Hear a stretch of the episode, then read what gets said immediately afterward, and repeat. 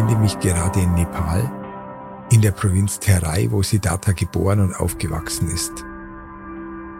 Die Clans im Norden standen unter dem Druck des weit überlegenen Magadha-Reiches im Süden, das weiterentwickelt war und die Kontrolle über das fruchtbare Ackerland und den lukrativen Flusshandel der nepalesischen Stämme erlangen wollte. Deshalb wollte Siddharthas Vater ihn angesichts der Herausforderungen, denen sich der Sakya-Clan gegenüber sah, nicht gerne gehen lassen, um ein Wandermönch zu werden. Suttodana, sein Vater, der fest entschlossen war, dass sein Sohn sein Nachfolger und ein Anführer der Sakya werden sollte, schirmte den Prinzen ab, verwöhnte ihn und umgab ihn mit Vergnügungen und Luxus und verbarg so die Realitäten des Lebens, die ihn ermutigen könnten, diesen Vergnügungen zu entsagen, um Asket zu werden. Die buddhistische Geschichte von den vier Sichtungen bietet eine Erklärung dafür, was den jungen Siddhartha dazu brachte, sein Zuhause zu verlassen. Nachdem er in seinen jungen Jahren ein behütetes Leben inmitten von Luxus und Vergnügen geführt hatte, wagte sich Prinz Siddhartha zum ersten Mal aus seinem Palast heraus. In Begleitung seines Wagenlenkers Channa machte er sich vom Palast aus auf den Weg in die Stadt. Auf seiner Reise sah er zunächst einen alten Mann, der Siddhartha die Folgen des Alterns vor Augen führte. Als der Prinz nach dieser Person fragte, antwortete Channa, dass das Altern etwas sei, das allen Wesen gleichermaßen widerfahre. Der zweite Anblick war der einer kranken Person, die an einer Krankheit litt. Wieder war der Prinz von diesem Anblick überrascht und Jana erklärte ihm, dass alle Lebewesen von Krankheit und Schmerz betroffen sind. Das beunruhigte den Prinzen noch mehr. Der dritte Anblick war ein toter Körper. Wie zuvor erklärte Jana dem Prinzen, dass der Tod ein unausweichliches Schicksal ist, das jeden trifft. Nachdem er diese drei Anblicke gesehen hatte, war Siddhartha beunruhigt und traurig über die Leiden, die man im Leben ertragen muss. Nachdem er diese drei negativen Anblicke gesehen hatte, stieß Siddhartha auf den vierten Anblick einen Asketen, der sich auf der Suche nach der Ursache des menschlichen Leidens verschrieben hatte. Dieser Anblick gab ihm Hoffnung, dass auch er von den Leiden, die durch die wiederholte Wiedergeburt entstehen, befreit werden könnte. Und er beschloss, dem Beispiel des Asketen zu folgen. Es mag sich nicht genauso ereignet haben, wie es erzählt wird, aber es war die Erkenntnis der Unausweichlichkeit des Todes. Es ist eine Erkenntnis, die Memento Mori genannt wird. Ein Konzept, das auf Demokrit im antiken Griechenland zurückgeht, der nur 20 Jahre nach der Zeit, in der Siddhartha seine Beobachtung machte, geboren werden würde. Aber Buddhisten sehen nicht den Wert der Erkenntnis, dass wir alle sterben müssen. Die griechischen Stoiker würdigen die Angst vor dem Tod, weil sie uns alle antreibt, das Leben in vollen Zügen zu leben etwas aus unserem Leben zu machen und unsere Talente zu entwickeln. Im Gegensatz zur Angst vor dem Leben, die uns dazu bringt, Herausforderungen zu vermeiden und zur Sanftmut, die sie verachten. Aber ich sehe diesen Aspekt auch bei Buddha. Diese Angst, etwas zu verpassen, brennt am stärksten bei jungen Männern, in ihren späten Teenagerjahren oder frühen Zwanzigern. Es muss Siddhartha großen Willen gekostet haben, sich gegen seinen Vater durchzusetzen und sich den Shramana anzuschließen, die aus dem größeren Magadha-Reich im Süden kamen.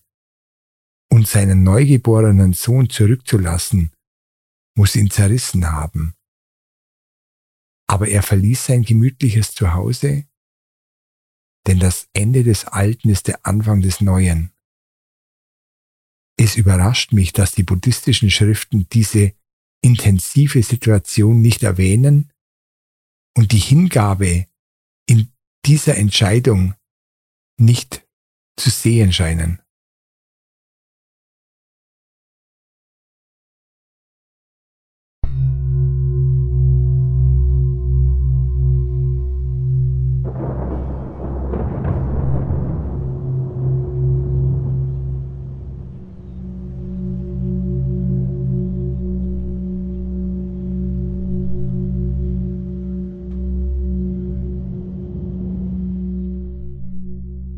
Dir bequem und lass deine Hände locker auf der Seite oder auf deinem Bauch liegen.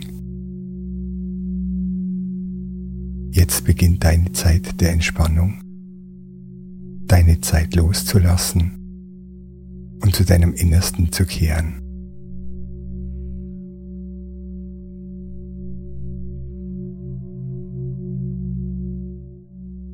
Sei wie das Wasser, lass dich treiben. Nimm zu Beginn deiner Reise ein paar tiefe Atemzüge und schenke deiner Seele beim Einatmen Ruhe, inneren Frieden und Entspannung.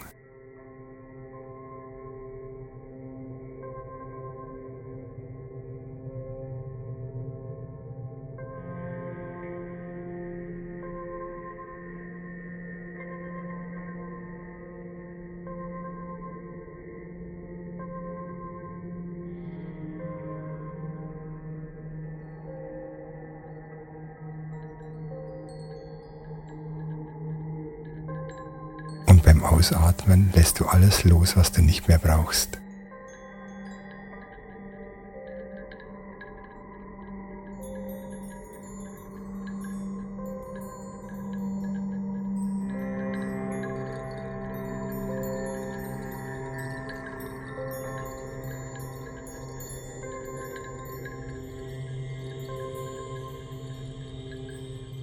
Atme weiter und nimm diese natürliche Stille wahr, die am Ende des Ausatmens existiert, bevor du einatmest. Halte diese Stille einen Moment lang an. Erlaube ihr, dich im gegenwärtigen Moment zu erden und nutze sie, um deine Energie zu beruhigen.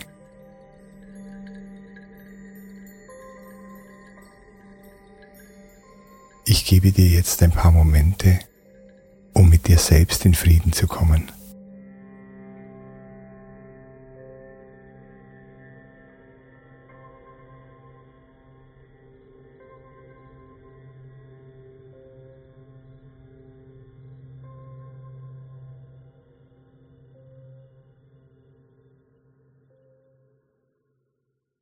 Genieße den Moment und die Gelassenheit, die du findest.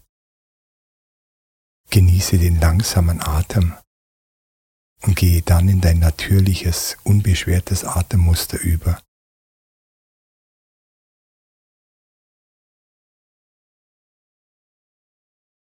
Mach es dir richtig bequem. Fühl dich wohl. Für eine gute Entspannung kannst du dich einfach treiben lassen. Du wirst nichts verpassen, wenn du während dieser Entspannungsübung einschläfst. Es gibt kein richtig oder falsch. Lass dich einfach fallen und mit dem Strom treiben. Überlasse es deinem Körper ganz von selbst wieder ein- und auszuatmen und beobachte dich. Beobachte dich beim Atmen.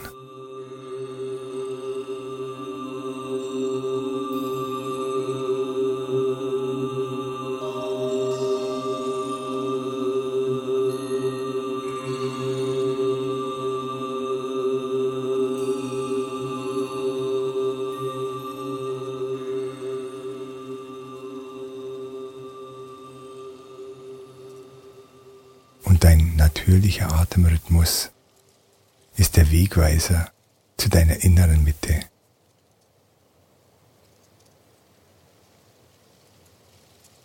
Achte auf deine innere Mitte Beruhige dich.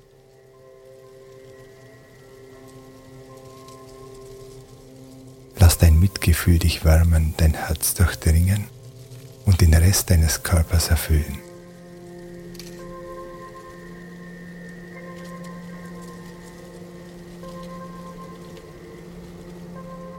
Deine Liebe füllt dein Herz und fließt durch deinen Körper. Das Vertrauen fließt durch deine Brust, deinen Hals und deinen Kopf und durchdringt deine Schultern, Arme und Hände sowie deine Rippen, deinen Bauch, dein Becken, deine Beine und Füße.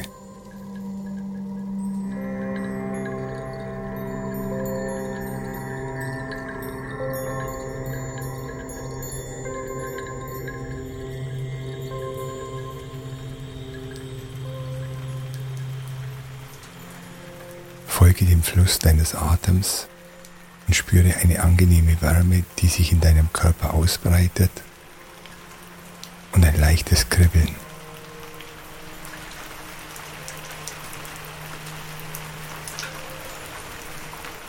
Du kannst dich jetzt tief entspannen. Du darfst dich jetzt tief entspannen. Du darfst dich jetzt tief entspannen.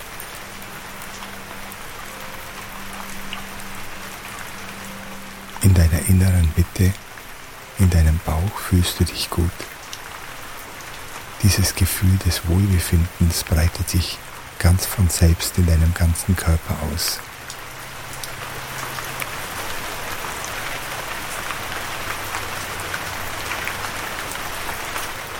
Atme ruhig weiter.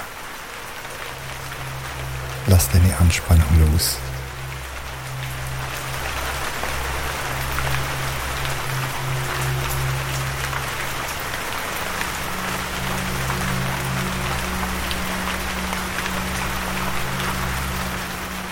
Hast heute viel gesehen und gehört.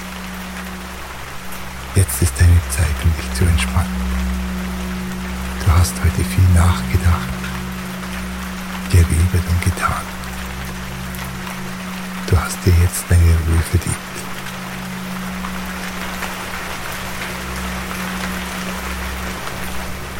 Du hast gearbeitet und bist weit gelaufen. Für heute hast du genug getan. Du kannst jetzt in aller Ruhe loslassen und diesen friedlichen, ruhigen Moment genießen. Danke, dass du hier bist.